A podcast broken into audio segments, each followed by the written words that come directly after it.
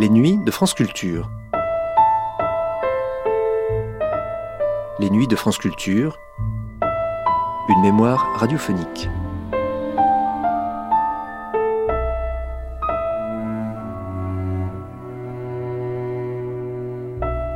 Né en 1925 à Sénégalia, dans les Marches, près d'Ancône, et mort à Sénégalia en l'an 2000, le photographe Mario Giacomelli est considéré par beaucoup comme le plus grand des photographes italiens et par beaucoup aussi comme l'un des plus grands photographes de son siècle. Né pauvre, imprimeur typographe de métier, resté toujours fidèle à sa ville, occupé toute sa vie par la peinture et la poésie, ce n'est que tardivement qu'il se tourna vers la photographie. J'ai découvert que la photographie me permettait de faire des choses plus fortes, disait-il. Elle ne crée pas, bien sûr, et elle ne sait pas dire tout ce qu'on veut, mais elle témoigne de notre passage sur cette terre comme un carnet de notes. En 2005, dans Surpris par la nuit, Natacha Wolinski nous proposait de suivre à la trace Mario Giacomelli.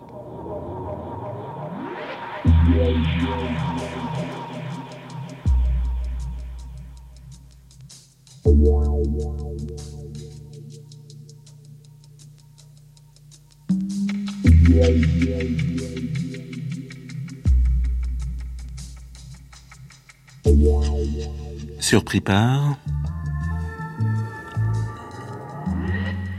la nuit.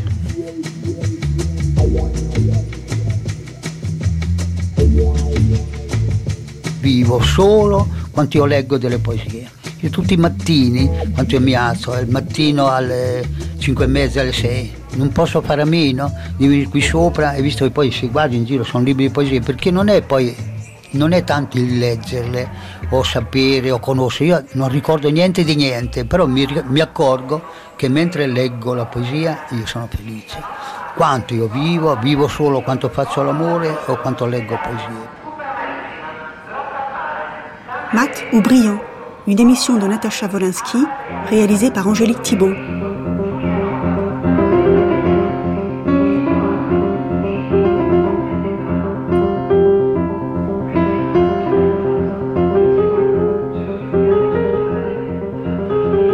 J'ai découvert les photos de Mario Giacomelli il y a une quinzaine d'années.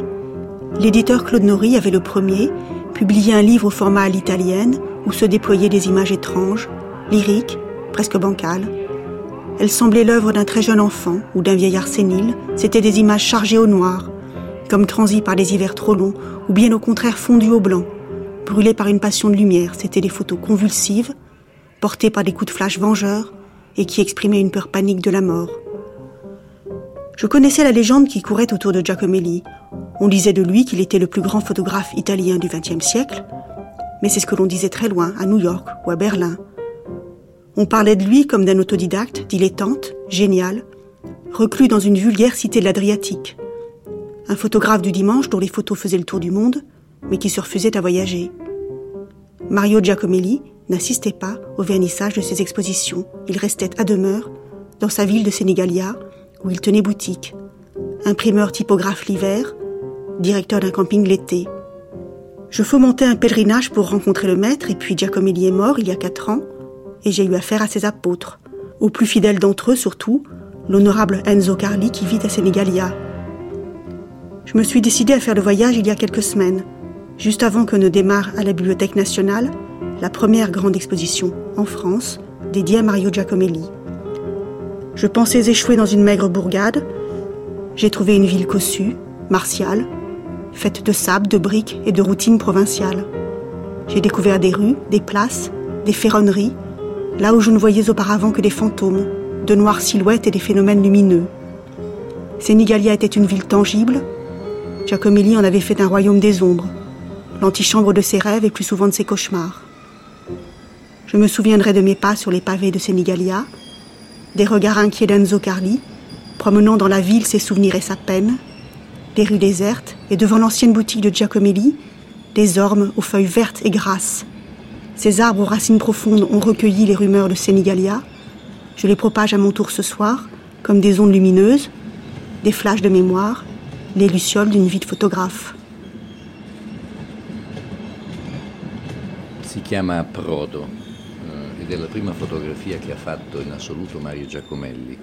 E l'ha fatta come tu potrai te dire una volta per tutte. Elle s'appelle Prodo et c'est la première photo euh, qui a été faite par Mario Giacomelli. Donc il achète l'appareil photo, un Comet Bencini.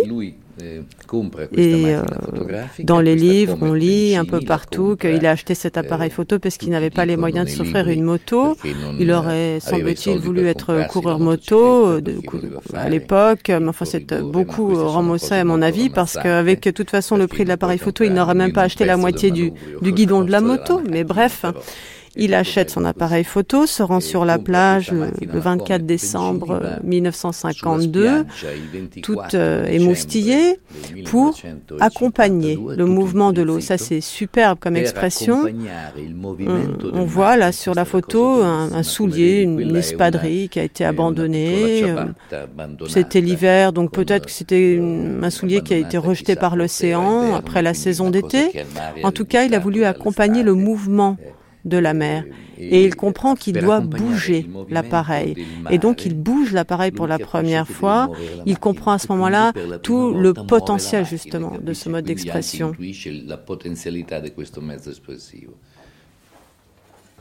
Ah, tu me décroches. Oui. Regarde.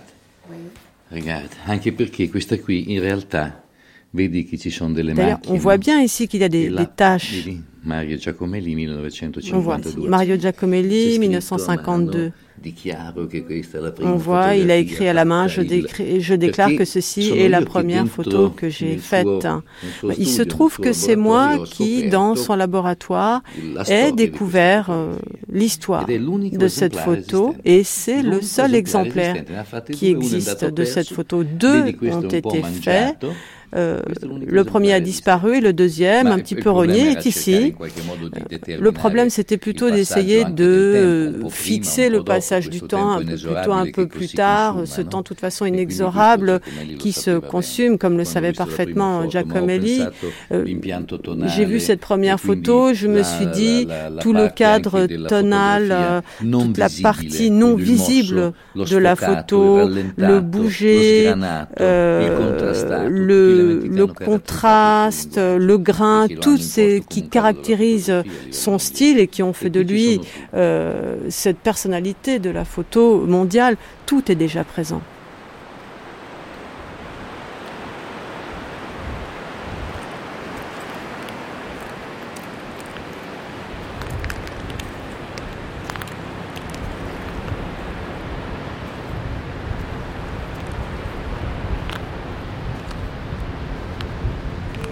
Mario Giacomelli, vous savez bien, il est né ici et, son, euh, son père, peut-être, il était un paysan.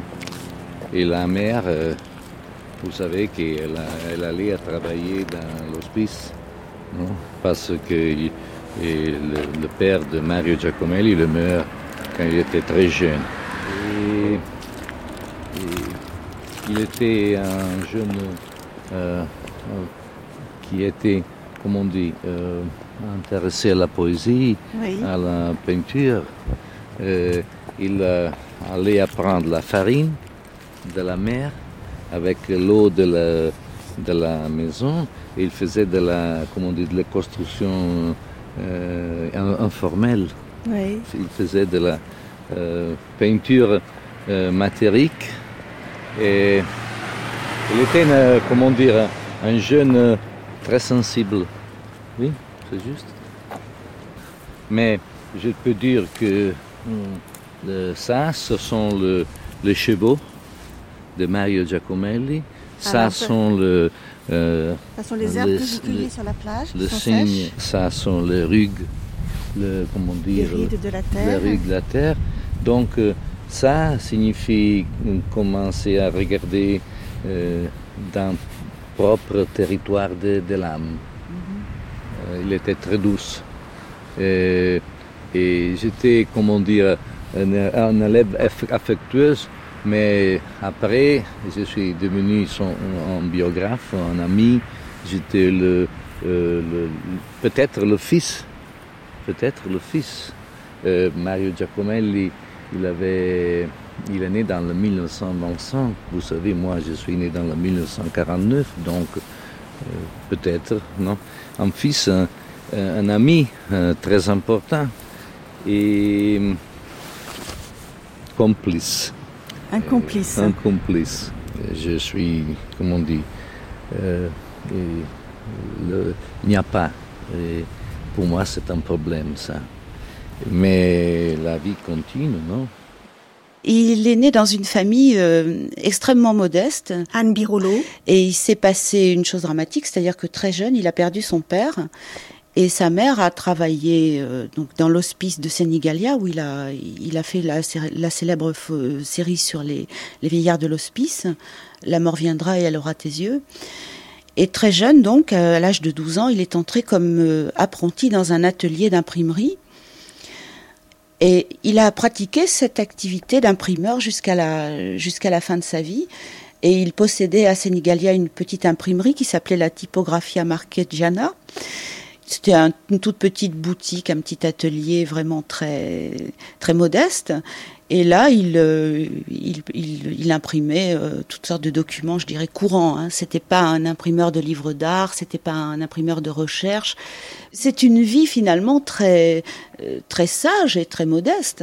C'est un homme qui se qui se marie, qui a des enfants, qui ne vit pas à 100 à l'heure, qui n'a pas de qui n'a pas une grosse fortune, qui ne Bon, il mène la vie d'un artisan de province, sauf que c'est un photographe génial.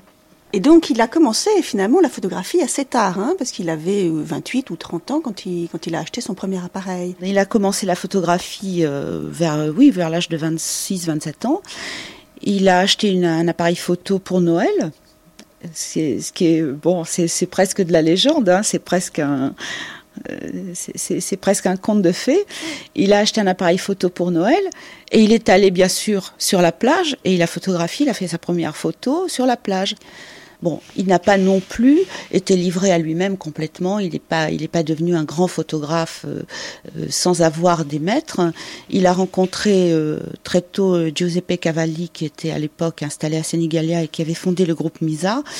Et Giuseppe Cavalli, qui était un maître, hein, qui était un théoricien de la photo, qui avait une grande influence sur les photographes italiens dans les années 50, a reconnu immédiatement que c'était un que c'était un grand photographe. Ce qui s'est passé dans, dans, dans, dans, la, photographie italienne euh, moderne, disons? Ferdinando Sciana. C'est une histoire très, très, très spéciale parce que euh, euh, il n'y a pas eu une, une, un développement complexe comme en France, comme, comme ailleurs, etc. La photographie, c'était l'effet des amateurs. Donc, des, des, médecins, des avocats illuminés qui avaient cet hobby. Bon, à un moment, un des papes, disons, du discours sur la photographie, c'était un avocat de Sénégal, qui est l'avocat Cavalli, qui était, disons, un représentant, et pas seulement la photographie, il amenait dans la photographie un discours qui, à ce moment-là, du point de vue philosophique et esthétique, était central, prédominant, qui était le discours idéaliste de Benedetto Croce. Et, c'était un discours qui avait beaucoup de circulation, pas seulement en Italie, aussi en Europe, L'art, euh, c'est un discours de forme, le fond n'a aucune importance, euh, ce qui est important, c'est l'expression, mais l'expression de quoi, etc.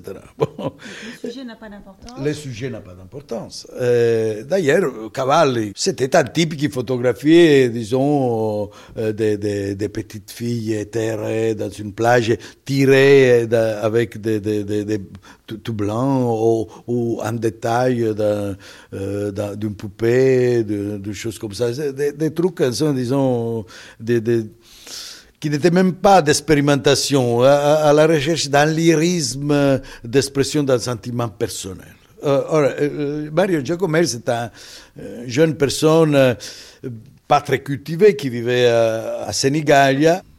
Et, et donc, il avait connu cet, cet avocat, il lui, lui montrait ses premières photos, etc. Et, et, cet, cet homme-là, qui avait un, grand charisme culturel, c'est un homme d'une très grande intelligence, d'une grande culture, avait une grande influence sur, sur Mario Giacomelli. Il, racontait qu'une fois, il était allé le voir chez lui, il était en train de jouer au piano. Alors, je lui ai demandé qu'est-ce que c'est que ça? Ah, sais rien.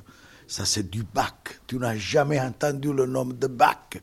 La photo, c'est aussi une chose qui a besoin, etc. Bon, et ça le mettait dans, dans une situation. Mais le pauvre Giacomelli, il a, toujours souffert euh, d'un discours critique qui le mettait en filiation euh, avec cet avocat. Et d'une manière, on peut dire que c'est vrai, mais c'est tout à fait faux d'une autre manière. Ce n'était pas vrai du tout que pour lui le sujet n'avait pas d'importance. Euh, si tu regardes ces photos, euh, il y a une, une conscience, disons, formelle énorme je dirais même parfois exorbitante. D'ailleurs, ma position par rapport à Giacomelli est très, très ambiguë. Mais de l'autre côté, disons, ces discours esthétiques étaient, étaient au, au service d'un engagement existentiel par rapport à l'existence vraiment profond.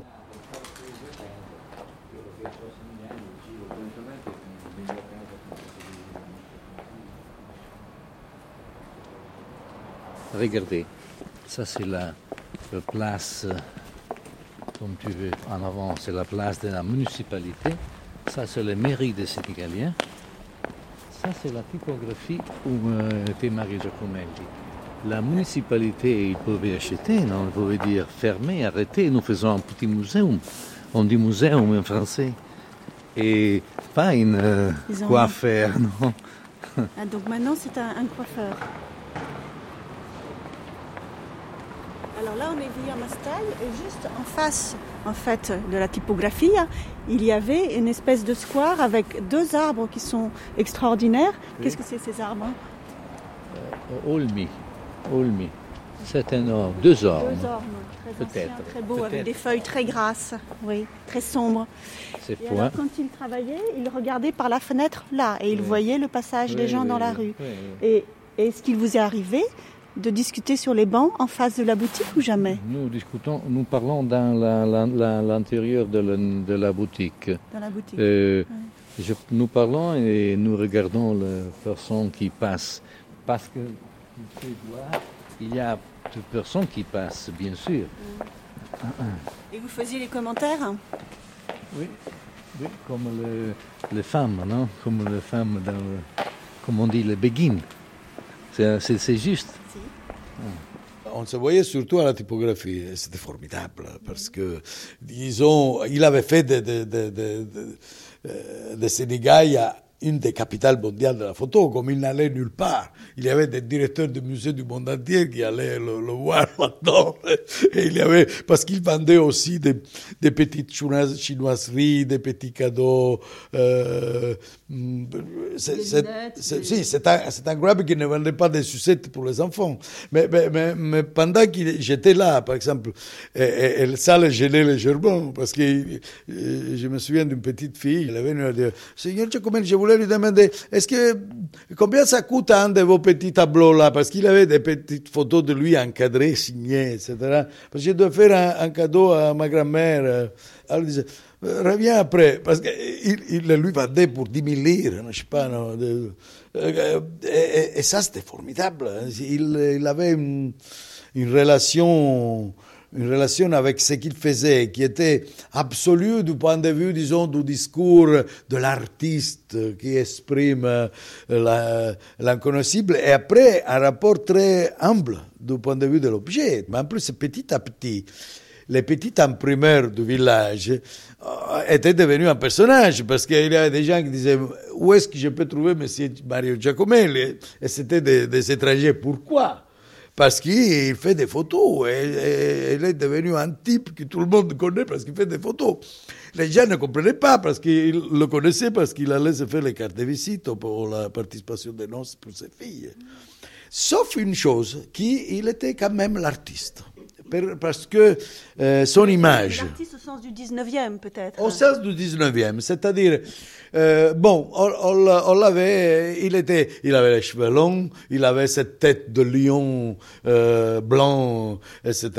Il était presque toujours habillé en noir, un peu, un peu punk comme ça. Mais après, c'était quand même l'imprimeur du village. Donc, il est, il est bizarre, M. Giacomelli. Donc, à cause du fait qu'il est bizarre, bon, il fait, il fait un travail qui n'est pas du tout bizarre, mais c'est quand même un type bizarre. Alors, moi, j'essaie de me représenter. C'est quelqu'un. Oh, il avait un accent, un accent euh, impressionnant. Euh, c'est euh, très, très, très douloureux et très comique pour, pour, pour, les Italiens. Il laissait. Il y a eu un moment que j'avais dans, dans, mon répondeur téléphonique une espèce de, de la voix de ma fille qui avait 4 ans qui disait Nous n'y sommes pas, je laissais un message. Et, et de temps en temps, Mario appelait et disait, je n'ai rien à te dire, j'ai appelé seulement pour entendre la voix de la petite Léonore, etc. Et c'était, on l'écoutait tout le monde, et disait, ah, Mario a appelé parce que c'était très amusant d'entendre sa, sa cantilène de, de, de Sénégal. Il était très, très, même du point de vue de, du dialecte. D'ailleurs, avec, euh, c'est-à-dire, euh, il t'amenait à manger mais au restaurant, après il parlait, il parlait le dialecte du lieu.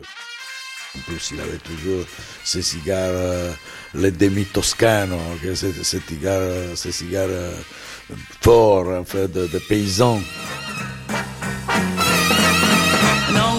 Capisco cosa intendi dire quando, quando dici che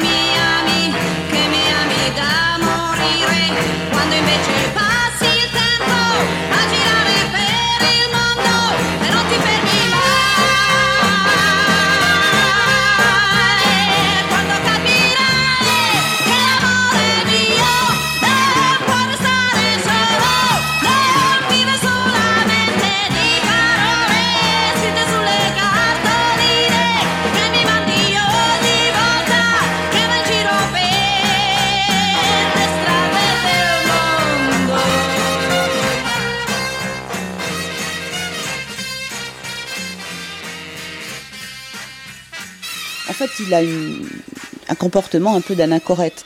Il est complètement fermé dans son, dans son village, enfin dans sa ville. Euh, il n'en sort que très peu. Il a, fait quelques, voyages, bien sûr. C'était pas non plus un homme qui, refusait l'extérieur, qui refusait la, vie, pas du tout. Mais euh, ce qui l'intéressait, en fin de compte, ça se passait à 30 ou 40 kilomètres autour de lui. C'est-à-dire que c'est un univers concentrique. Euh, l'univers, généralement, pour un photographe ou pour un photographe de reportage, il commence à, à 1000 kilomètres de lui, puis il se rapproche petit à petit de lui. L'univers de Giacomelli, c'est un peu le contraire. Ça commence à lui, puis ça s'étend peu à peu vers euh, une frontière qui est celle de la région des Marches et puis euh, la frontière bien sûr de la, de la mer euh, qui, qui, borde la, ville de Sénégalia. Ce qui est étonnant, c'est qu'on on dit depuis tout à l'heure qu'il n'a jamais quitté Sénégalia, qu'il a fait ses photos à Sénégalia, dans la région de Sénégalia, mais en même temps, on n'a aucune vision à proprement dit de la ville. On n'a pas idée de à quoi ressemble une rue de Sénégalia, une boutique de Sénégalia, euh, un carrefour de Sénégalia, parce que les, les, les images sont beaucoup plus, comment dire, oniriques que cela. En effet, Sénégalia, euh, c'est pour lui, je, dirais, une espèce de palimpseste. Il passe son temps à effacer la ville, à, la, à, prendre des morceaux de, des morceaux de plage, des morceaux de campagne, des morceaux de maison. C'est un, véritable puzzle qu'il reconstitue constamment, photographiquement, parce que dans, son vécu, c'est euh, il est un peu comme le, lapin dans la forêt, quoi. il ne voit que des petits morceaux et il les, il les flash comme ça, euh, et ensuite il les, les restitue par la photographie.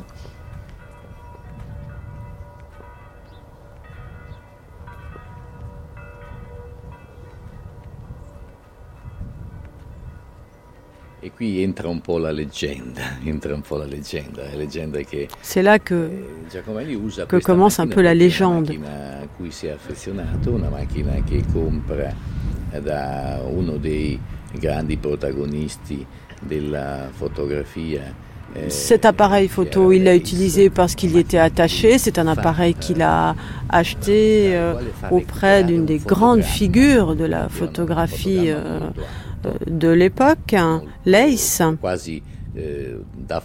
Et c'est un appareil qu'il va utiliser pour récupérer une photo de qualité. Mais n'oublions pas que à l'époque, il y a les réflexes qui font leur apparition.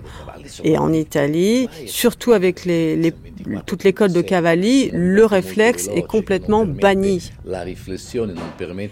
Euh, on refuse ce mouvement très rapide euh, qui empêche toute réflexion, qui empêche de transfigurer la réalité à cause de cette rapidité. Et là, c'était vraiment son penchant qui faisait qu'il ne voulait pas se perdre, lui, dans euh, la connaissance de la technique. Lorsqu'on connaît une technique, on la gère, on la connaît. Pourquoi perdre son temps pour en connaître d'autres L'appareil aussi, il a dit quelque chose. Il a dit cet appareil, euh, il ne m'autorise pas à faire beaucoup de photos à la fois.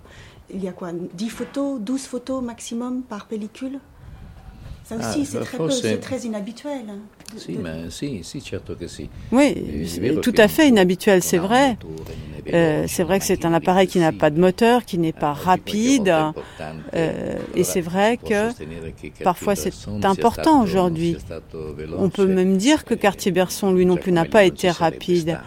Et avec Giacomelli, de toute façon, ce n'était absolument pas une préoccupation. Il se moquait de la technologie. Aujourd'hui, euh, on fait de plus en plus de photos, les techniques numériques. Non, lui, il faisait des récits, c'est-à-dire qu'il euh, palliait les limites de son appareil en restant deux, trois ans sur place, en menant l'enquête quasiment, en essayant d'attendre le moment autour de ces grands récits qu'il faisait. Il attendait le moment précis, le moment où il se passait ce, pic visuel qu'il allait immortaliser. Donc il lui fallait un bon format sur lequel travailler et il travaillait effectivement sur un 6 par 7 qui était le bon format, un format qui lui permettait ensuite de faire les coupes qu'il souhaitait introduire ultérieurement. Euh, il a, c'est vrai, utilisé par la suite d'autres, d'autres appareils quand même.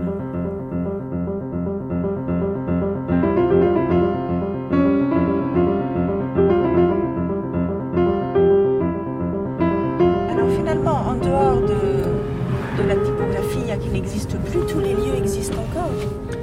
Oui, la, la typographie, oui, l'hospice existe parce qu'il y a un hospice euh, de la ville.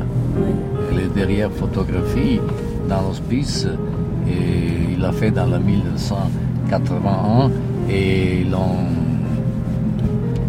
la direction n'a pas voulu que Mario Giacomelli. non, pas plus que la direction, les parents, les, parents de, de, personnes, de pensionnaires. Oui. Il est très grand en fait, cet hospice. Ça, c'est l'hospice, mais nous devons passer de l'autre partie, de là-bas. Mais en fait, c'était tout à côté de la boutique. Hein oui, c'est tout, c'est tout, c'est tout. Ce sont des distances très proches, en fait. Oui, oui. Quand il, il pleuvait, il allait Dès avec. Il avait une minute, il pouvait y aller, en fait. Oui, oui, oui, oui hein. Parce que... Qu'est-ce que tu penses de la, de la réaction, justement, des gens qui ont dit non, on veut pas, on veut pas que les parents soient photographiés Qu'est-ce que tu en penses? Est-ce que tu peux la comprendre? Il y a une mentalité à Sénégalien qui c'est une mentalité euh, de petites villes de province. Euh, Mais ce sont des photos qui sont dures, qui peuvent être choquantes, non? Parce que ces photos-là, je crois aussi qu'elles ont fait un ah scandale en Irlande. Ah Pareil, il y a eu une grande exposition et l'exposition a été interdite. Ah ce sont des photos qui ont choqué quand même. Oui. Euh, écoute, il faut comprendre, j'ai bien compris, qu'est-ce que c'est pour toi la photo? In questa serie ho usato il lampo. Dans cette série, j'ai utilisé le flash, presque par cruauté, une chose décidée. En les voyant comme ça, dans la lumière diffuse, ça ne rendait pas l'idée de la mélancolie, de la tristesse. Le flash était une cruauté que j'ajoutais à une autre cruauté une cruauté honnête, je dirais, voulue, parce qu'elle m'a restitué l'image que je voyais à l'hospice.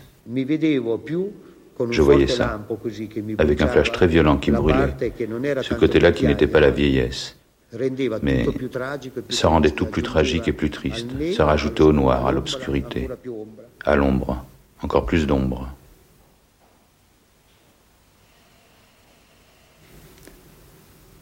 Et je me souviens à l'hospice, les premières fois où j'y suis allé. Pendant longtemps après, je ne mangeais plus. Je omissais tout ce que je mangeais. Celle-ci a perdu toutes ses dents, l'autre a le dentier foutu. L'une ne voit pas, l'autre n'entend pas. Il y a tout là-dedans. Il y en avait une en train de mâcher. Elle n'arrivait pas à mâcher sa viande. Alors elle l'a retirée de sa bouche et l'a posée sur la table. L'autre à côté qui ne voyait pas, elle cherchait, tâtonnait, prenait cette viande et la remettait dans sa bouche. À voir ça, il y a de quoi être malade pendant des mois. Les clichés que j'ai pris n'expriment rien en comparaison de ce que j'ai vécu là-dedans. Ces images sont un prétexte pour laisser un signe, pour moi-même, pour me rappeler que j'y étais. Et quand je pense que j'étais là-bas, je pense à tout ce que j'y ai vu. La puanteur quand tu entres. On croirait la puanteur de la mort. Je ne sais pas de quoi elle est faite. Moi, je l'appelle la puanteur de la mort. D'ailleurs, moi, je considère que son travail le plus extraordinaire avec les paysages, c'est l'asile pour vieux de, de Sénégal, qui est quelque chose qui a un niveau de Céline, je trouve. Enfin. Alors là, qu'est-ce qu'il doit avoir s'il tire, euh, s'il y a les flèches? Il faisait des choses, enfin, qui, aussi du point de vue de la pratique chez d'autres, je considérerais inhumain. Il y a, il y a un film sur lui qui travaille à quelque chose dans laquelle, avec des vieilles qui sont en train de mourir, il arrive et il le fait comme ça, il le, fait sortir les cheveux, après, paf, il le fait en flèche dans le visage. Bon, inacceptable pour moi. Mais c'est qu'il devait dire cette chose, et c'était l'angoisse de la mort, du vieillissement, de la dégradation de l'homme. Donc, enfin, bon, il, se sert de tout, même de de la cruauté.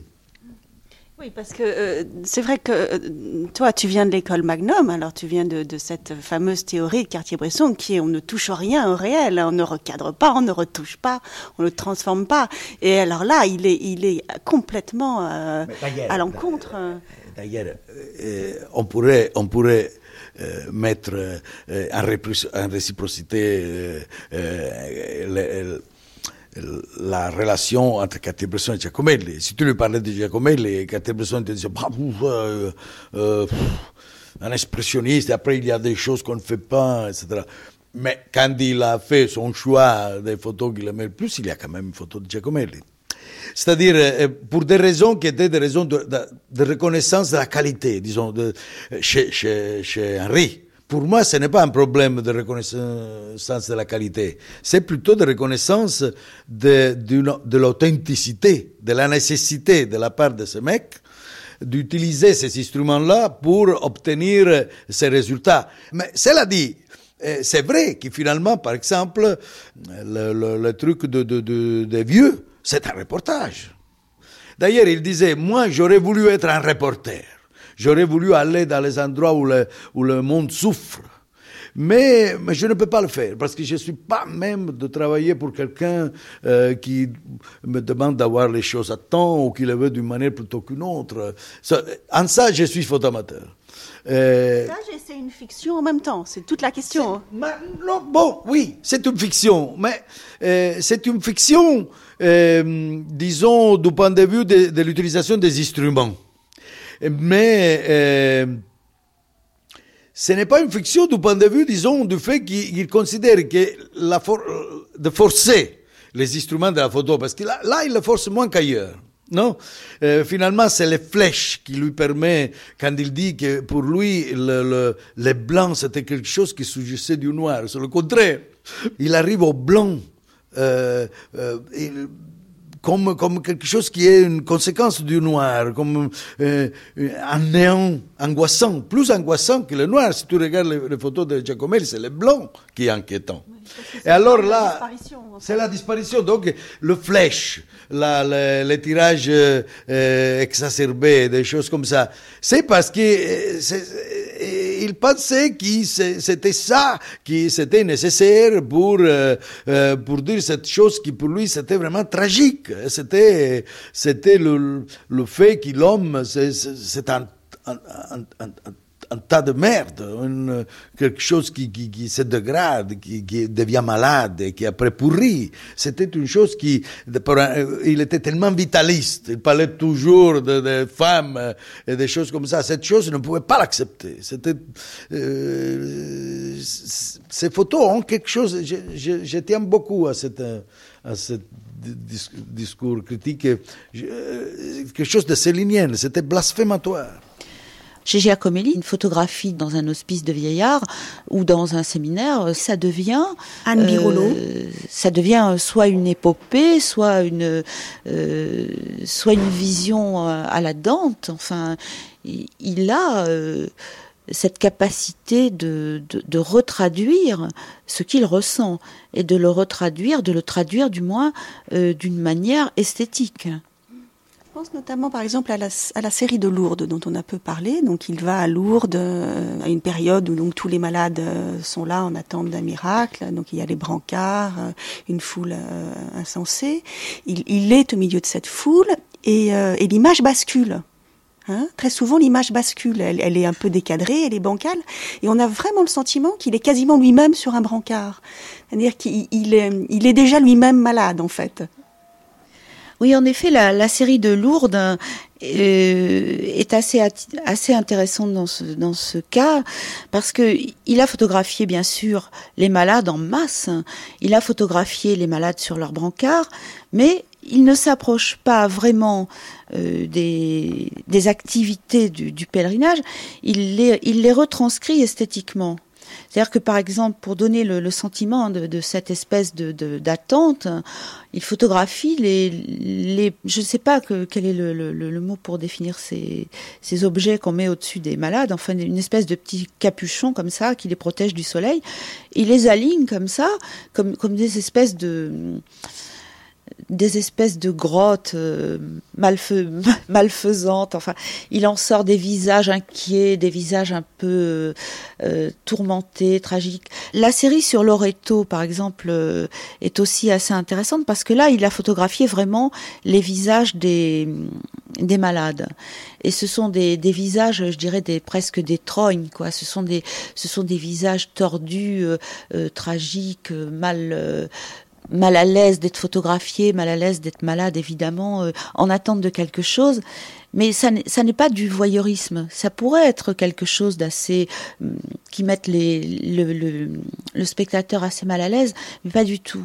Ça, ça devient euh, une, une, expression de, de, du tragique humain là aussi. Hein. Ça devient dantesque. Et ça devient dantesque aussi dans, dans la série sur Lourdes quand il prend un détail d'image de, de, de plan plus large, qu'il l'agrandit et qu'il, au travail du tirage, il en fait une espèce de masque absolument terrifiant d'un homme qui n'a plus de, mains, qui, qui, agite deux moignons et dont le visage est complètement réduit à une espèce de, de surface blanche avec trois trous noirs. La tête légèrement de côté, le corps de guingois, tout ça tenu par un par une espèce de harnais. Et là, c'est vraiment l'image de l'enfer, quoi mais sans, sans jamais que ça devienne répugnant. C'est ça qui est, quand même le tour de force de Giacomelli. On est là, pourquoi? On, on, subit ça, pourquoi? Il y a une série d'ailleurs qui s'appelle Perquet, pourquoi? Et c'est sa question fondamentale, hein, pourquoi?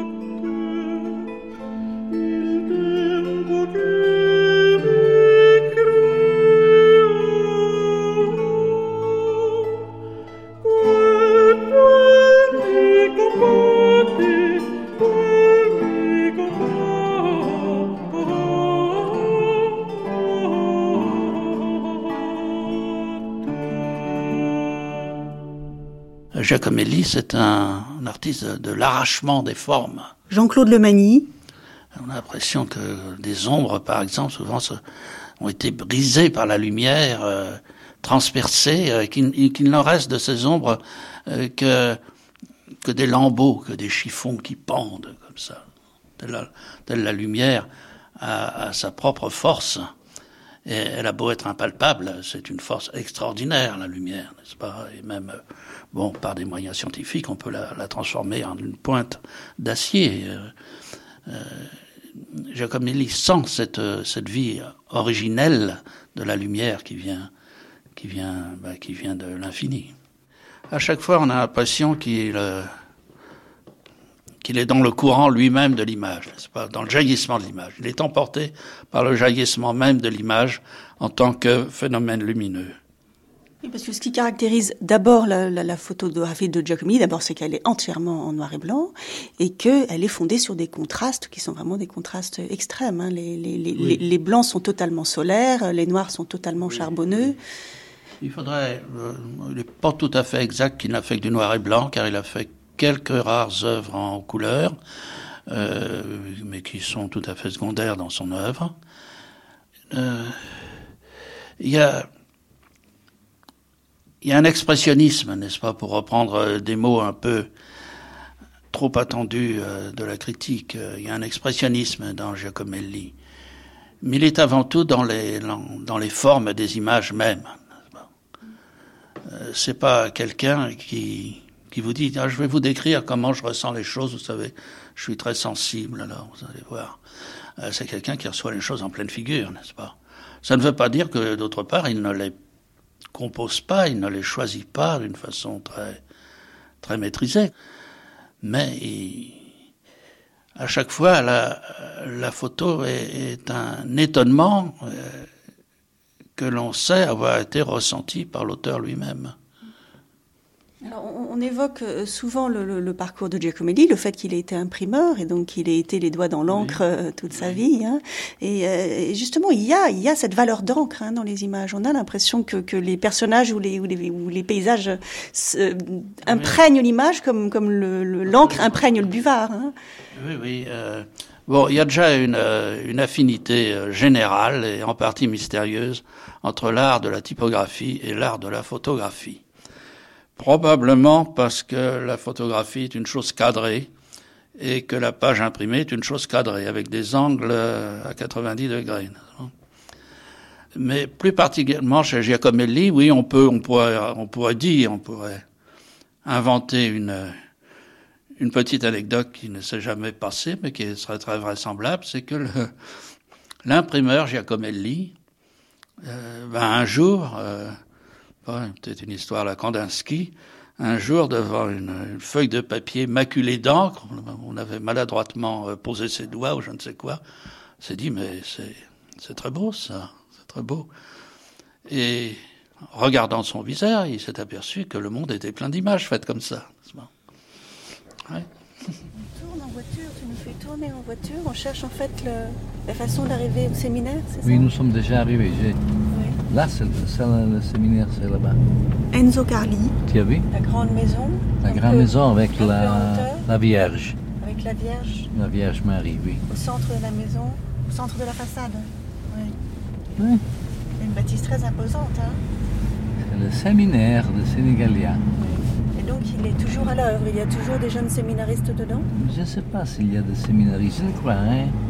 Parce qu'il n'y a pas de séminaristes. Ou il n'y a pas un Sénégalien, il y a, je ne sais pas. Le voilà le séminaire. Allons regarder dans notre partie où Mario Giacomelli a fait les photos. Oui. Oh. Euh, en tous les cas, il y a un stade. Hein. Il y a des jeunes. Qui des jeunes qui jouent. Mais oui, mais c'est pas de séminaire. Ah Ça, il y avait la, la, place où le Mario Giacomelli a fait les photos à les petits curates quand il joue, il joue, avec la neige. Alors là, nous sommes garés sur effectivement la place où les curés jouaient. Oui, ça. Cette fameuse place. Oui.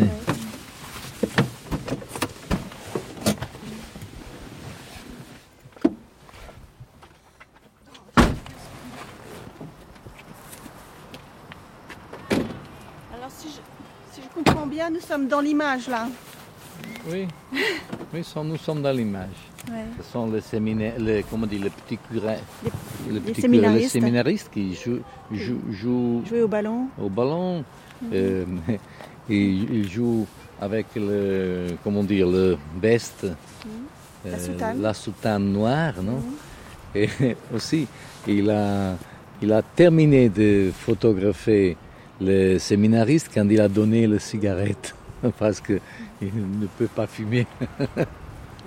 Donc là aussi, on l'a interdit de revenir. Oui, il a interdit de revenir. Parce qu'il avait donné les cigarettes. Oui, oui. Mais la plusieurs parts de photos de séminaristes, ils sont fait, euh, nous sommes dans la, dans, dans les photos. Quand, la première fois qu'il a fait le, le, petit curé, le séminariste, a été un, une journée de neige. Alors la neige a couvert tout tous les problèmes, toutes les, choses qui ne sont pas utiles. Mhm. Euh, et donc euh, aussi euh, dans l'esthétique, dans la forme de la photographie. Je pense que c'est la neige qui, lui a donné l'idée après. C'est pas, pas seulement la neige. La neige, c'est le, le, comment dire? Le, déclencheur. Oui, oui ce qui est étonnant, effectivement, c'est un sol de goudron, c'est un sol qui existe bien. Et en fait, il a fait disparaître le sol dans la photo. c'est comme s'ils étaient flottants dans les terres. Il a, que j'étais dit avant, il a levé la matière et donc euh, il a créé l'espace. Mhm. Ah Beaucoup de photos sont euh, euh, ont été faits. Il s'est mis en hauteur sur le toit du bâtiment Oui, du bâtiment, oui. Euh, peut-être aussi que là. Alors il s'est mis dans la position de Dieu, tu crois?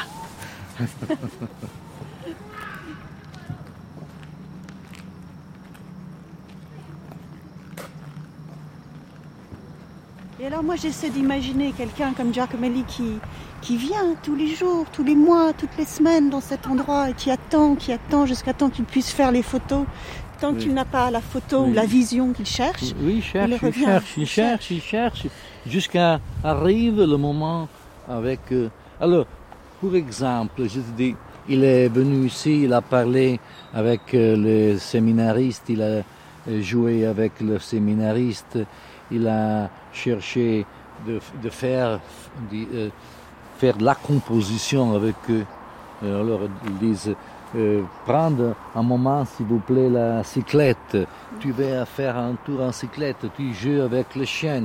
Euh, il a fait la composition, non? Il a, Comme un metteur euh, en scène. Ah oui, il était un bon scénographe, Mario Giacomelli, parce qu'il avait déjà, avant de connaître bien le, le lieu, il avait la possibilité de construire, non? Et, C'est-à-dire plus il connaissait et plus il pouvait inventer. Ah oui, oui, oui. Il était terrible dans ça. Mais euh, lui n'aimait pas le, le, travaux sur le séminariste, Mario Giacomelli, parce que euh, ils sont des personnes qui n'ont pas les mains qui non mani che mi accarezzeranno il viso. pas de mains qui me caressent le visage. E quindi per, pour un homme come Giacomelli euh, c'était une euh, renonciation mhm. à une partie de vie euh, très difficile de comprendre. Mhm. Et tu penses qu'il est resté longtemps parce qu'il a essayé de comprendre comment on peut vivre sans main qui caresse le visage? Non, parce que ça était triste. Il y a de tristesse dans ce travail. Il y a de grandeur esthétique, de grandeur dans l'espace, mais il y a de tristesse tu dois chercher bien dans le jeu, dans le jeu et dans, le, la ronde, des, séminaristes. Hmm. Pourtant, Il y a de tristesse. Beaucoup de gens voient une certaine légèreté, une, des rares séries qui pourrait être vue comme quelque chose d'enfantin, de léger. Oui. Et toi, tu dis c'est une série grave. Hein. C'est aussi spirituel, la, non, la, composition. C'est une élévation, comme on dit, une élévation. Donc, euh, il y a quelque chose ce n'est pas, hum, comme on dit, la Terre, non C'est une radiographie. Donc euh, il faut, il y a un poids. Euh, c'est juste le poids de la Terre. là, c'est une autre, c'est une dimension beaucoup spirituelle. Et donc, c'est la tristesse de la, la tristesse de la divinité. Alors la nuit tombe là, hein. la lumière est en train de tomber. Est-ce que c'est la lumière hein? Est-ce qu'il est déjà trop tard pour Giacomelli pour faire les photos là? Oui, oui. Trop tard. E se davvero tu vuoi vivere una vita luminosa e più fragrante, cancella col coraggio quella supplica dagli occhi. Troppo spesso la saggezza è solamente la prudenza più stagnante e quasi sempre dietro la collina è il sole. Ma perché tu non ti vuoi azzurra e lucente? Ma perché tu non vuoi spaziare con me, volando intorno alla tradizione, come un colombo intorno a un pallone frenato con un colpo di becco ben aggiustato Florano e lui giù.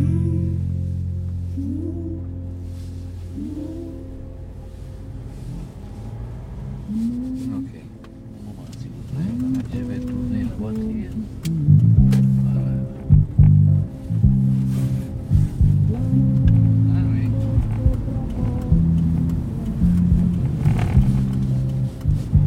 Je te porte à faire un tour pour, pour les collines. Euh, tu vois les, les, mieux collines de la région. Je peux Regarde. Et Giacomelli, il, il conduisait Il avait une voiture? Ah oui, oui, bien Oui. sûr. Il avait une voiture. euh, Ah, la fameuse petite voiture euh, petite de voiture, sport oui, de sport. Oui. Et Il l'a gardée toujours? Et oui. Ah oui. Oui, il aimait, euh, aimait la, la voiture parce que. Elle était rouge Sport, sportive, sportive, non Oui. Petit. Coupée Coupé, oui, coupé. Regarde. Ça, c'est le village de Mario Giacomelli, le camping. Tout ça, c'est le camping. Alors, ce sont des petites maisons très, en fait. grand, ce sont Alors là, il y a, tout est fermé. Tout fermé, oui, Ce sont des petits cubes. Oui. Mais bon, mais pendant l'été, il y a beaucoup de personnes. milliers de viennent. personnes. Ah oui, ils sont pourquoi 2000, 2000 personnes. Ah, je ne sais pas. Camping Summerland, non? Summerland. oui. Ça, c'est le Camping 4 étoiles, hein? Un camping de bungalow. Voilà. 4 étoiles, hein, c'est Oui. pas faux. Hein. Et Mario Giacomelli, as-tu vu le- la maison, de- la maison en pierre là Oui, à il l'entrée était, il du a- à camping. l'entrée, il était toujours là. Euh, était en, en vigie. Regarde. Vous pouvez entrer. Je vais parler avec les hommes, les, les- les touristes. Il est le directeur. Et alors, au, au camping aussi, ils vendaient ces photos dans les petits cadres en plastique? Oui. Oui. Il vendit les photos dans le camping, oui, oui. Oui. Oui, oui, oui, Il y avait sûr. une boutique au camping? Oui, oui. Voilà. Donc, et donc, euh, toute une partie de l'année, il la passait ici au camping, en fait. Oui, tout l'été, il a passé. Je crois le, derrière 20, 20 ans de sa vie, 20, 20, 20, 25. Papy, Regarde, c'est merveilleux. Mais regarde, euh, On voit les pentes douces hein, des photos. alors, un moment s'il vous plaît, parce que nous pouvons aller là-bas. Oui. La, la terre est sombre ici, hein. la Mhm. terre est noire hein, dans la région. Oui, c'est une bonne terre. C'est une bonne terre, très noire. Très noir, oui. Et nous sommes aussi dans les collines qui sont beaucoup habitées hein, encore. Et il y a les sillons de la terre, on a l'impression que la terre a été peignée avec un grand peigne, Oui. comme une chevelure de femme. hein. Euh, il a fait des photos, des photos dans la même, euh, dans- du même euh, paysage. Sur euh, des années et des années. Oui. Oui. C'est très étonnant, très euh, étonnant cette série. Pour faire la documentation de le changement de la terre. l'évolution, Donc, la on appelait la la terre Terre. qui meurt. Et après, il a travaillé la terre euh, avec le paysan. Avec le paysan, mais avec le tracteur, on dit tracteur. Il a pris le tracteur. Il a pris le tracteur. Il a fait de, de diagonale dans, la, dans le champ. Dans le champ pour, euh, comment dire, aussi lui construire son paysage, mais pour euh, respecter la terre qu'il est. Et après, il est monté sur l'avion, il a photographié le paysage qu'il a fait. Qu'il avait inventé lui-même. La, la, question du paysage chez Giacomelli aussi est assez intéressante parce que tantôt il le traite vraiment, alors euh, je dirais pas d'une manière académique, mais enfin d'une manière assez classique. On voit les arbres, on voit les maisons, on voit le ciel. Bon, euh, il y a une prise de vue quand même assez euh, assez descriptive, mais euh, il y a aussi le paysage vu du ciel qui est un paysage bien sûr réaliste, toute photo est réaliste, il n'y a pas de photo abstraite, mais vu du ciel, c'est un paysage pratiquement invisible. C'est celui qu'on ne voit jamais, sauf quand on est en avion, bien sûr. Bon, ça n'arrive pas sans arrêt. Et ce paysage-là, c'est l'autre face de la Terre pour lui. En fait, euh, ce, qu'on remarque très clairement, c'est que il découpe le paysage en, surface, en morceaux. Euh, il donne à voir la réalité de sa campagne, mais en même temps, il donne à voir quelque chose que les gens ne voient jamais. Comme vous disiez au début, son, expérience d'imprimeur là entre en jeu de façon fulgurante parce que c'est vrai que les, paysages tels qu'il les photographie et qu'il les tire surtout dans son laboratoire euh, finissent par ressembler euh, à des pages de journaux. Hein. Les, sillons de la terre ressemblent aux, lignes sur les pages du journal. En effet, le, paysage, quand il, quand il le photographie, en tout cas lorsqu'il le, photographie en vue aérienne, devient une, une surface la vue aérienne a la vertu d'écraser toutes les perspectives. Donc il lui reste une surface plane absolument infinie et qui est finalement euh, pour lui l'idéal parce qu'il va découper là-dedans. Il va découper dans cette surface, il va, il va prélever des morceaux de cette surface et il va pouvoir les agencer de, manière infinie comme des pages, comme des, comme des caractères typographiques. Il va photographier des, euh, des champs fraîchement labourés. Donc, on a cette euh, série de petites rayures qui sont les sillons qu'on perçoit vaguement quand on est au niveau du sol, mais qui, vu du ciel, deviennent véritablement des espèces de sculptures, des espèces de, de traits de burin, de traits de crayon sur la terre. Il va photographier des bosquets sur un, sur un champ très dépouillé, ça devient des gros, des grosses taches noires.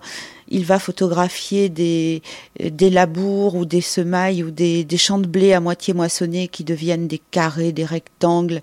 Ça se rapproche beaucoup, beaucoup de la, de la peinture de Pollock, de la peinture de Malevich. Il a dans cette photographie de paysage, dans cette partie de son œuvre de, de photographe, une relation très étroite avec la peinture abstraite.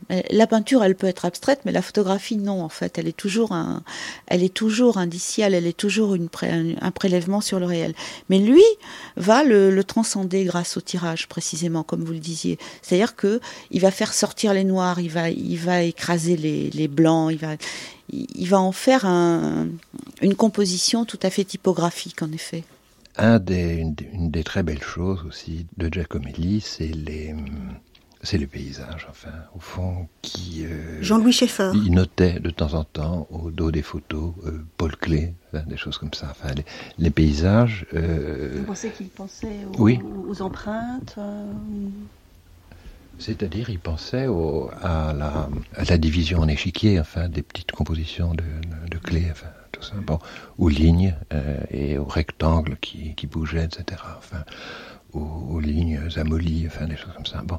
Et alors il y a oui. des, coupes d'arbres qui, qui, font penser un peu aux empreintes, aux frottis euh, que pouvait faire un clé contre les arbres aussi.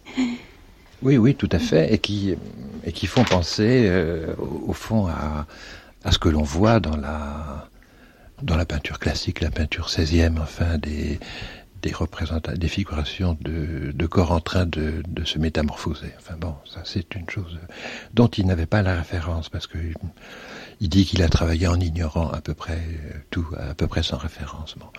Ça, c'est un, c'est un truc, enfin, je crois. Enfin, c'est, non, c'est-à-dire que chacun, euh, bah, forcément, euh, chacun oriente son iconographie. chaque artiste, on, sait très bien que Francis Bacon a, a, dévoilé un tout petit bout, mais pas tout. Enfin, bon. Et là, je crois que c'est un peu pareil. Alors, je sais qu'il payait, euh, il, il, donnait des, des petits billets aux paysans pour les faire labourer de telle ou telle façon les, champs. Ça, c'est. Alors, les, gens le, trouvaient un peu étrange, enfin, de, de faire le, labourer en, en quinconce, en losange, en boutrophédon, enfin, etc. Bon. finalement, il, il, agissait en peintre, qui, a, qui, ajuste son modèle ou son motif. Ou... Absolument, oui, oui. C'est ça. Il, mais il a fait ça plus avec le paysage qu'avec autre chose. Et les et là, je dois dire que les, paysages sont très beaux parce que c'est très différent de tout ce qu'on avait fait comme paysage. C'est pas des photographies de ciel, de nuages, euh, d'arbres à contre-jour, de, feuilles euh, la pseudo-japonaise, etc.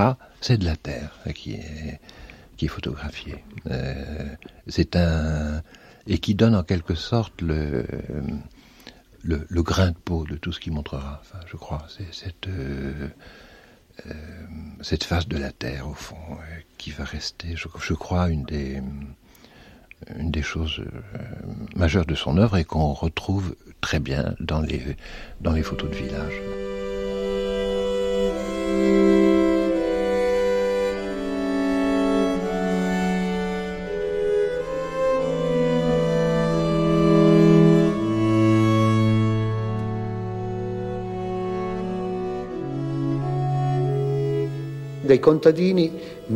Chez les paysans, une idée m'est venue à l'esprit en les voyant.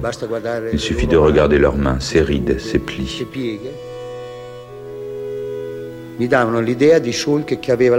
Ils me faisaient penser aux sillons dans la terre. Seulement la terre n'était pas à l'horizontale, mais à la verticale. Donc l'image allait toujours vers le ciel. C'est plus spirituel pour moi, cette idée d'envoyer l'image vers le ciel. E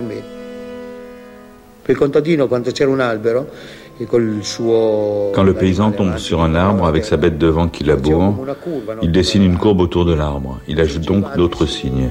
E Et la terre devient une chose magique. J'ai pensé alors m'approcher encore plus de la Terre. Et en te rapprochant en avion, tu découvres mieux la juste mesure pour photographier le paysage. Et la distance naît quand tu vois encore la Terre comme une matière, comme la peau de l'homme, la Terre. Et tu vois par contre les sillons, ces signes, comme quelque chose de familier, de tien.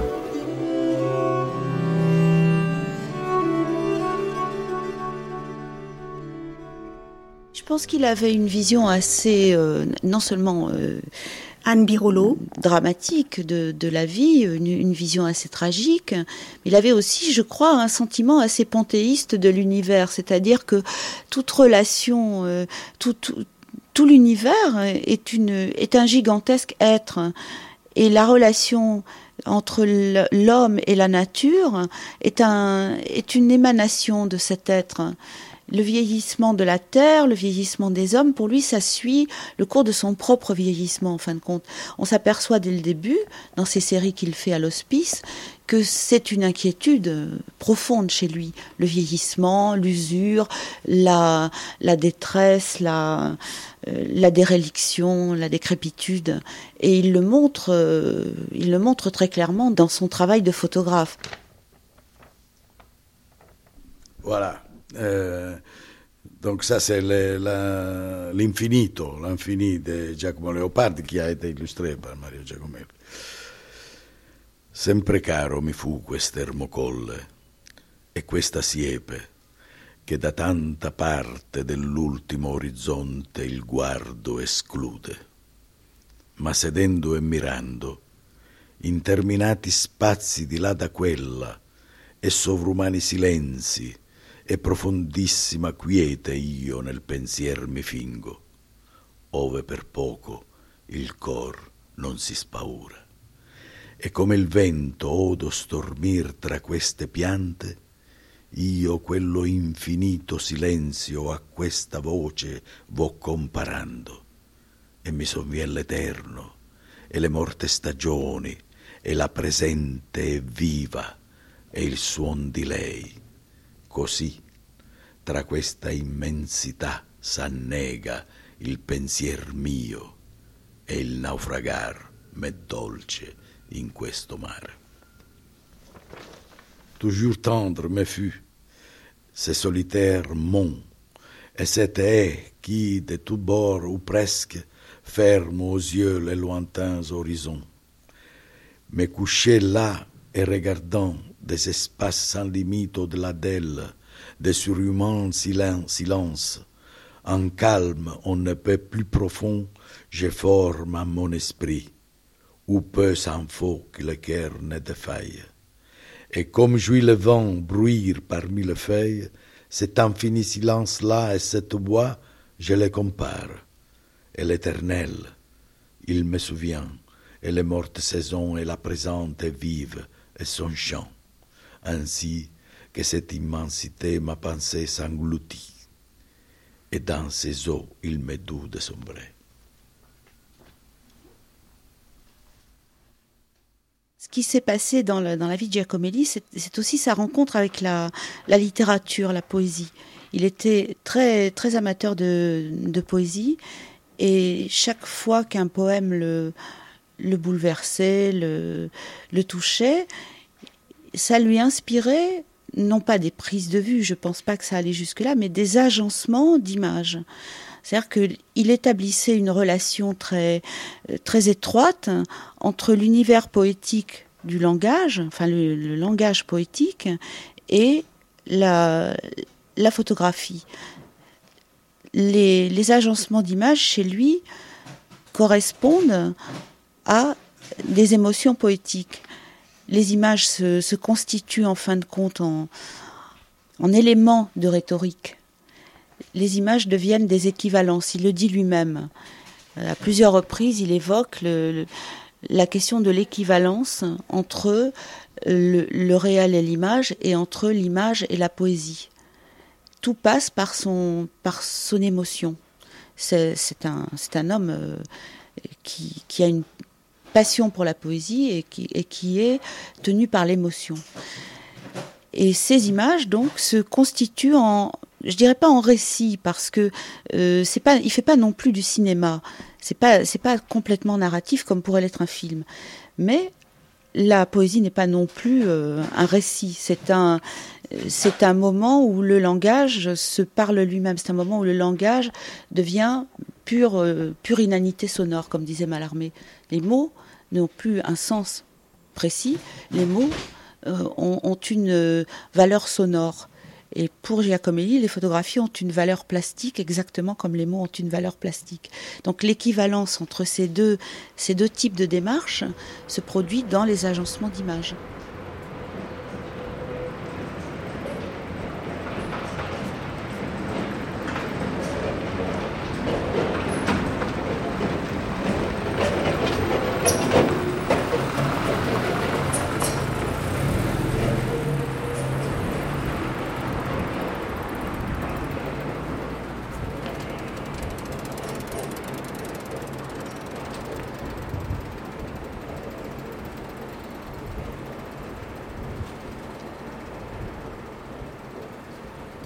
Maintenant, nous allons chez le galeriste euh, Arearte, euh, où il y a une collection de photos de Mario Giacomelli qui sont inédites. Alors ça, c'est un tirage de Giacomelli de la fameuse photo de Scalo. Oh, écoute, écoute, c'est très important ce que je veux dire. Mario Giacomelli, tu bien sais, il euh, faisait le tirage sur la euh, papier qu'on appelle en italien baritata et qui a été le papier tensi. Papier barité. Tu veux prendre une photo comme ça? Tu regardes dans la lumière, tu vois qu'il y a le... le ah là. Dis-le en italien. Euh, euh, Si on prend cette photo et qu'on l'expose à la lumière, on se rend compte euh, qu'il y a des cristaux, des petits cristaux de verre qui apparaissent, qui proviennent en fait précisément de ce type de tirage. Et donc il faut, il faut voir, regarde par exemple, non ça c'est tiré de Mario Giacomelli, oui ou non? Alors, un moment, je dois regarder bien. Hein.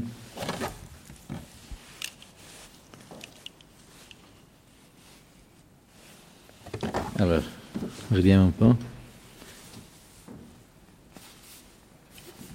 Alors, tu prends la photo et tu la tords. Pourquoi tu la tords euh, euh, Parce que euh, si a été tiré par Mario Giacomelli et, et la papier est barité. Et il faut faire deux passages, dans l'eau, dans les acides, blablabla. Bla, bla. Et après, pour l'essuyer, pour l'essuyer, il faut la mettre dans un appareil qui on appelle en, itali in italiano smaltatrice.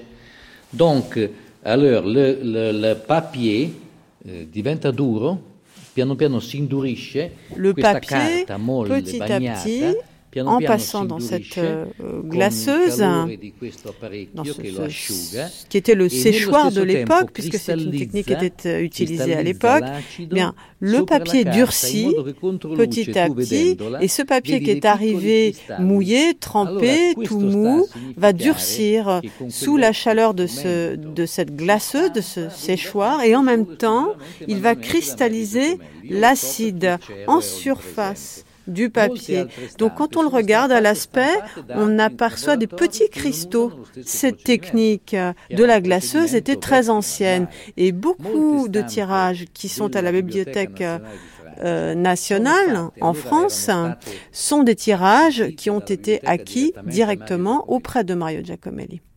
Mais Giacomelli, il, prend en charge absolument tout le processus, la prise de vue, et le tirage, tout, est pour lui une œuvre. Il n'envisage pas de faire un travail qui ne soit pas mené jusqu'au bout. Et je dois dire que je ne, j'imagine assez mal ce que peut devenir un négatif de Giacomelli si Giacomelli n'est pas, au bout du compte, euh, à la fin du parcours, celui qui tire la photo parce qu'on s'aperçoit par exemple que certains négatifs sont extrêmement euh, euh, torturés, travaillés, euh, il les réutilise, il les superpose, il les recycle, il les modifie. Bon, au niveau du tirage, il effectue un travail considérable. Cela, ça signifie en, réalité qu'il il serait difficile de faire pour Giacomelli ce que l'on ferait pour d'autres photographes, ou ce qui se fait pour d'autres photographes, à, savoir des tirages post-mortem. Je pense en effet que ça, ça n'est pas possible. Euh, la seule façon de refaire un tirage de Giacomelli post-mortem, c'est de refotographier une photographie de Giacomelli qui serait, euh, je dirais, un, prototype, et ensuite de, faire un, contre-type et de faire un tirage. Mais bon, ça n'a pas un grand intérêt, puisque ce serait au fond la même chose qu'une photocopie, disons. le travail qu'il fait sur le tirage est un travail absolument personnel chaque fois, devant une photographie, devant un tirage, il, euh, il a un, un, émerveillement qui est celui du, créateur. Oui, parce que vous, vous avez donc évidemment eu les tirages entre les mains, et, et, c'est vrai que, que, les épreuves, les tirages sont, sont assez étonnants, parce qu'ils ont un, côté euh, parfois euh, très rustique aussi. Hein. Ils sont retouchés au stylo, ils sont sauvagement recadrés. Oui, en effet. Il y a, des, photos qui sont absolument, enfin, on les, présente dans l'exposition et bien sûr, ça ne se voit pas. Enfin, il faut, il faut avoir vu les, photos en dehors de leur cadre, de leur passe-partout, de leur, euh, de leur vitre de protection pour se rendre compte que, par exemple, euh, les les, quatre coins sont percés par des trous de punaise. Les, les, petits blancs qui peuvent rester euh, sur la gélatine sont retouchés avec du, stylo, de l'encre, enfin avec ce qui lui tombe sous la main en fin de compte. Il y a également dans l'exposition une photo, je la présenterai sans, sans Marie-Louise, parce qu'il a découpé, on a une version avec un ciel, un morceau de ciel, un morceau de ligne d'horizon. Et puis la version que je montre, qui ne nous appartient pas, mais que j'ai empruntée au musée de Sénégalia, est découpée, on dirait vraiment une découpe au ciseau à ongles. Hein. Donc il a découpé ce ciel qui l'embêtait parce que ça contrariait son idée sur la composition à ce moment-là, et c'est découpé vraiment un peu de travers, quoi. Mais sont il s'en préoccupe pas. Ce qui compte pour lui, c'est que la composition tombe exactement comme il le souhaite. En fait, j'ai commencé avec ces grands tirages que l'on voit ici parce que euh, j'étais lié avec euh, Mauro, qui était un ami de la famille Giacomelli, et c'est comme ça qu'on a eu accès à ces premiers tirages, euh, qui nous a offert par la suite d'ailleurs. J'avais une librairie à l'époque et il m'apportait 40 photos par semaine. Et je les vendais. Ça sont des photos des années 70, elles ont 35 ans. Alors, à l'époque, elles se vendaient euh, vraiment une, bouchée de pain. Finalement le premier galeriste de Mario Giacomelli. Eh Peut-être que oui, je crois que oui. Oui, probablement, parce que après il a signé le, contrat avec Photology, ça c'était en 92. Et à partir de ce moment-là, ces fameuses 40 photos qu'il me livrait chaque semaine, eh bien, elles ont eu des prix bien différents. Là où il les vendait 500 francs, il s'est mis à les vendre 10 fois, 100 fois plus cher. Hein. Alors les prix ont beaucoup changé en 92. Et en plus, au terme de son contrat, il n'avait plus le droit de me vendre désormais ce même euh, format il y avait une révolution euh, avec le monsieur Faccioli, parce que monsieur Faccioli, il a commencé à, à, l'introduire sur le marché de l'art. sur le marché, mais des prix. il a monté, il a monté, il a monté, il a monté le prix. non, non, non, il n'a pas monté le prix, n'a pas monté le prix. Il a fait son prix. Stop. Je crois qu'il avait fait un contrat d'exclusivité totale pour, avec, euh, Photologie pour sept ans. Euh, C'est ça, oui, une galerie milanaise. Ferdinando Par, laquelle il le représente euh, partout dans le monde et qui tout doit passer par lui, exposition, publication, tout ça, etc. Ce qui est une, chose de laquelle, à un certain moment, il a souffert. Parce que Giacomelli, c'est un type que tu pouvais lire, disons, dans, sa, dans la liste de ses expositions, tu pouvais dire 1988, exposition dans le musée d'art moderne de Oslo. Euh, février, il gagne le premier prix pour la meilleure vitrine à Sénégal. Tout à fait de la même manière et, dans la liste. Donc, le fait qu'il avait un contrat par lequel il devait demander l'autorisation même pour faire une petite exposition, je peux, dans un café d'un petit village, parce qu'il y avait un ami qui lui avait demandé, ça le faisait souffrir parce que c'était ça qui était important, pas l'exposition d'un musée, au, au moins de la même manière. Mais quand même, ça a été aussi important, disons, si on veut. C'est pour assurer en fait l'avenir de ses enfants qu'il a. D'une manière, et aussi pour euh, pour euh, vérifier s'il n'avait pas fait trop de, de, de, de, de conneries et de, chaos euh, avec ces photos qui étaient ici, là, dont on savait plus qu'est-ce qui s'est passé. Et ça, je crois que j'ai compris, j'ai compris pourquoi il l'a fait. Et je crois que d'une manière, il a eu raison par rapport à son caractère et par rapport au gaspillage généreux de son image euh, pendant des années. Il était très généreux, Giacomelli. Il donnait beaucoup de photos. Et donc, beaucoup de gens à Senigalia doivent avoir des photos. Oui, beaucoup de gens ont acheté des photos comme ça, c'est-à-dire ils les ont achetées puis revendues. Euh, il y avait aussi beaucoup de photos qui avaient été données ou alors euh, prêtées pour des expositions. Par exemple, l'artiste prêtait un centre culturel. En 1980, par exemple, il y a une exposition à Yezi Macerata dans les marches. Les photos n'étaient pas restituées à, à Giacomelli. Mais vous ne trouvez pas que c'est quand même une situation extraordinaire, toutes ces photos que tout le monde a eu sans en connaître la valeur. Et puis maintenant que Giacomelli est mort, tout le monde sort les photos et essaie de voir quel profit il peut faire de Giacomelli? Non. Mais en fait, euh, autrefois, tout le monde avait euh, une, ou plusieurs photos à la maison, des photos qu'on offrait pour un mariage, une communion, euh, un anniversaire. On offrait une photo. Les photos qu'il a fait dans les séries La Bonne Terre, hein. il y a des photos comme tu vois là-bas, non Le mariage. Alors il prenait les petites photos. Et, et euh, il disait à les personnes qui allaient faire, par exemple, l'invitation pour le, le, le, mariage. Alors, faisait l'invitation pour le mariage avec la photo.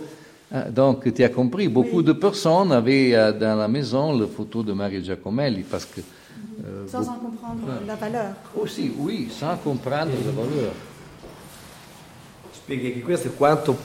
Ce qu'il faut expliquer, c'est que lorsqu'il y avait une communion, un mariage, eh bien, il ajoutait à la main euh, en souvenir d'un jour inoubliable. Il achetait 100 bons Et lui, ognuna sottoscriveva ah oui, pour le baptême, vous avez acheté 120 tirages de la même photo et il vous avez collé sur un papier et lui, il a fait... C'est-à-dire que pour chaque photo, il y allait de son petit commentaire, il signait bien sûr la photo et chaque photo était différente. C'est vous dire à quel point il était disponible. Hein. Molto disponible.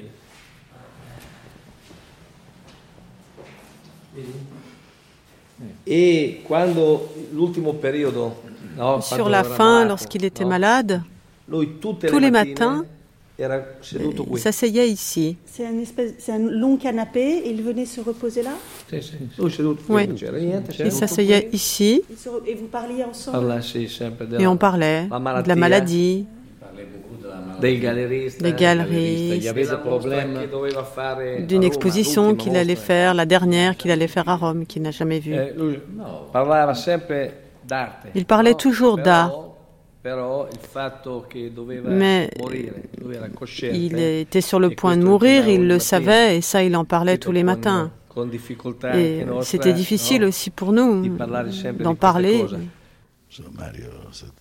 C'est un des des grands tragiques de la photo, c'est sûr. C'est comme ça. D'une manière, euh, à sa manière, dans, une manière qui ne, qui ressemble pas beaucoup à, d'autres. Enfin, disons, si, je devais penser, si je devais penser à notre photographe, peut-être euh, on pourrait considérer que seulement Diane Arbus, dans ses portraits, est quelqu'un qui, qui, qui, a atteint le niveau de tragique de certaines des images, euh, par exemple, des, des vieilles de l'hospice de Giacomelli. À ce niveau-là, j'entends. Et, et, et, dans la peinture, est-ce que tu, ça peut te faire penser à Goya, par exemple? Mm, non, je pense plutôt à. Non, pas tellement Goya, sauf peut-être que dans les peintures noires euh, de la Quinta del Sordo, dans laquelle il, était, il avait, disons, cassé la, la limite de la représentation. Je pense plutôt, disons, je sais pas, à certains tableaux de, de, de musique, de, de, de, euh, de ces euh, de ces corps euh, euh, d'après de concentration ou de certains paysages euh, euh. De, il était de, la province de Trieste, dans lesquels ces paysages aussi sont une, sorte de lamentation de la terre. Euh, je considère Music un un très grand peintre. Je pense, oui, à, des choses comme ça, dans lesquelles... Euh, bon, on, si, on veut vraiment faire des références à la peinture, ce n'est pas une chose qui, j'aime beaucoup. On, pense plutôt à, à, à Munch, à, certaines choses de, l'expressionnisme allemand euh, à cette, disons, nouvelle manière euh, de peindre dans laquelle la représentation, pour la première fois, prétendait au jeu. On a parfois le, l'impression dans certains des paysages de, de, de Giacomelli qui soient des autoportraits, disons, de, des angoisses. Le cose più belle sono tutte quelle che io non ho fotografato, no, tutto quello che mi ha insegnato, amando la fotografia, che mi ha portato a contatto con delle persone, dei momenti, capire le cose a Lourdes, in Puglia, eh, quando si parla di fame, quando si parla di vecchiaia, quando si parla del contadino, di chi lavora, quando si parla della terra che stanno distruggendola questi cani di oggi in tutte le maniere, quando si parla del cielo che stiamo distruggendo anche, anche il cielo in tutte le maniere, quando si parla di tutte queste cose Ce qu'il y a de plus beau, c'est tout ce que je n'ai pas photographié, tout ce que m'a donné la photo en plus, les rencontres avec les vieux, avec les paysans, le sentiment de la terre que nous détruisons, du ciel que nous obscurcissons, le cycle des saisons et des destructions. Être photographe, c'est comprendre ces choses-là, c'est vivre cette réalité de l'intérieur, naviguer de l'intérieur dans ce monde qui chaque jour s'altère et se recompose.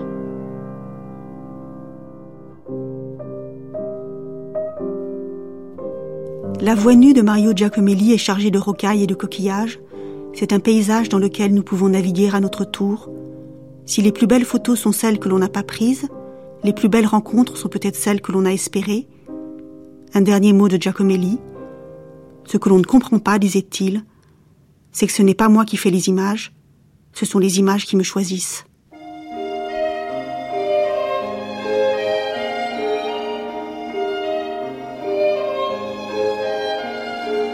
Senza fine, tu trascini la nostra vita, senza un attimo di respiro per sognare, per poter ricordare. Nous sommes partis ce soir sur les traces de Mario Giacomelli à l'occasion d'une exposition à la Bibliothèque nationale de France qui se tient jusqu'au 30 avril. L'exposition n'ayant pas donné lieu à l'édition d'un catalogue, l'ouvrage de référence reste celui très imposant des éditions Phaidon, publié en 2001. Tous nos remerciements à Enzo Carli, Ferdinando Scianna, Bibo Pambianchi, Anne Birolo, Jean-Claude Lemagny et Jean-Louis Schaeffer. Merci aussi à Francesca Vitale de la RAI, qui nous a permis d'entendre la voix de Mario Giacomelli, et à Hélène Joguet pour les traductions.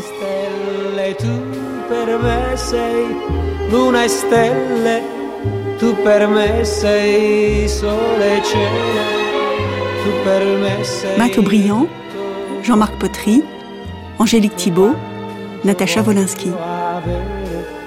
Senza fine, tu sei un attimo senza fine. Non hai ieri, non hai domani, tutto ormai nelle tue mani, mani grandi, mani senza fine.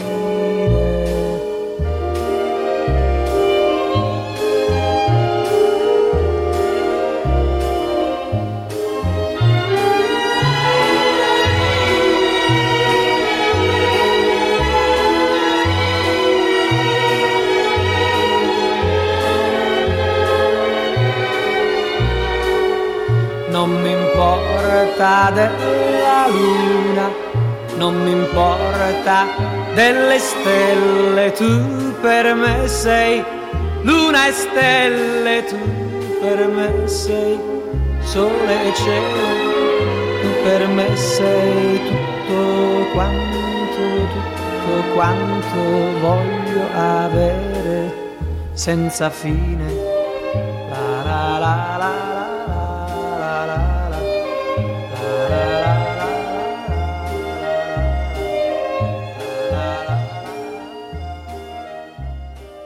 C'était Matou Brillant sur les traces de Mario Giacomelli par Natacha Wolinski dans Surpris par la nuit.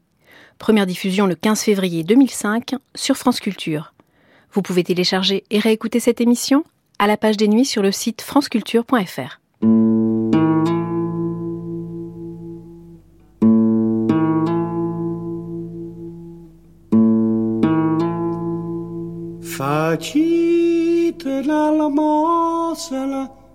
a sti paziente.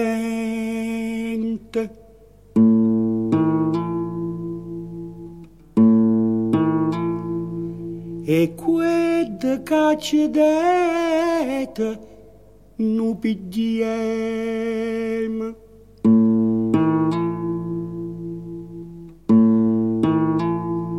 Qued cadet a nu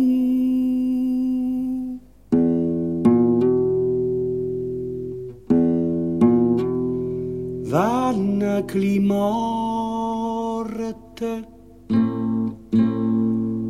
a rinfrescare l'anima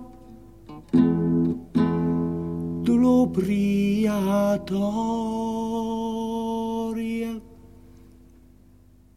li poverette tutte ce l'hanno dette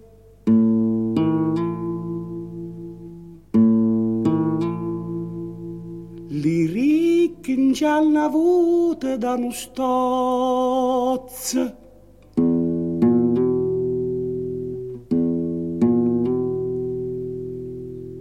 O Gesù Cristo tu la fa morire. Li ricchi non penannun in gialla.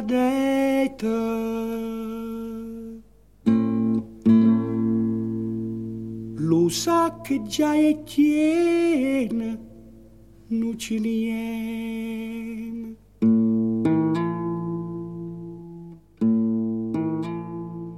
Li figli hanno ciascuno